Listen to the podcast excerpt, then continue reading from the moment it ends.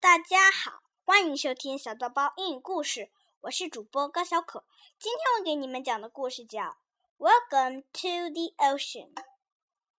I'm Olive Octopus, and I live with your lots of waves. The ocean. Let's explore the ocean together.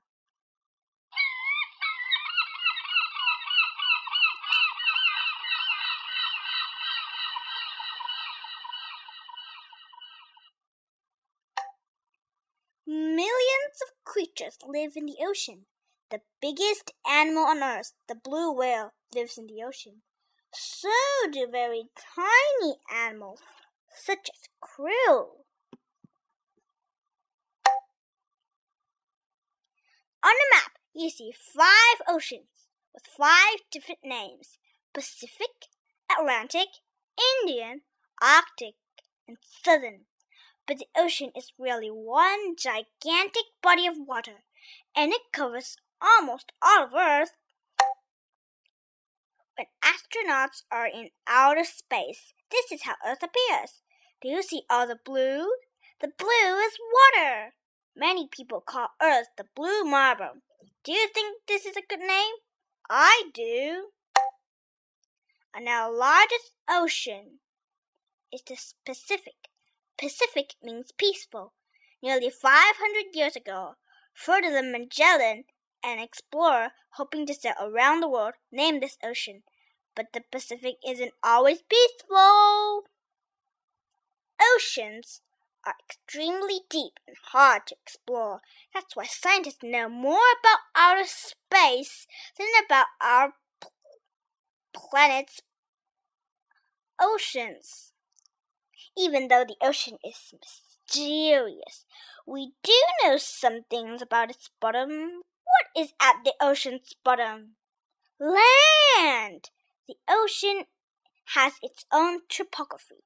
Topography is the study of the shapes and features of land, like high hills, monstrous mountains, and flat fields. Mountains that rise from the ocean sometimes rise above the water. These mountain tops form ocean islands. Islands don't float like marshmallows and cocoa. No way! Islands are rooted to the ocean floor. Volcanoes are special mountains.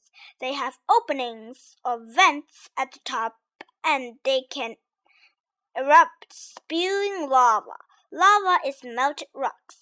There are volcanic mountains in the ocean, and some of them form volcanic islands. In Roman mythology, there was a god named Vulcan. He was the god of fire, and he made weapons for other gods. His forge, the place he created weapons, was a volcano.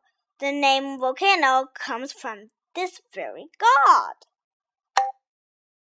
The beautiful white islands are a chain of ocean volcanoes. Some of these volcanoes are active today, meaning they can erupt. When they do, hot lava hits the cool ocean waters. What do you see? Steam. 我的故事讲完了，谢谢大家。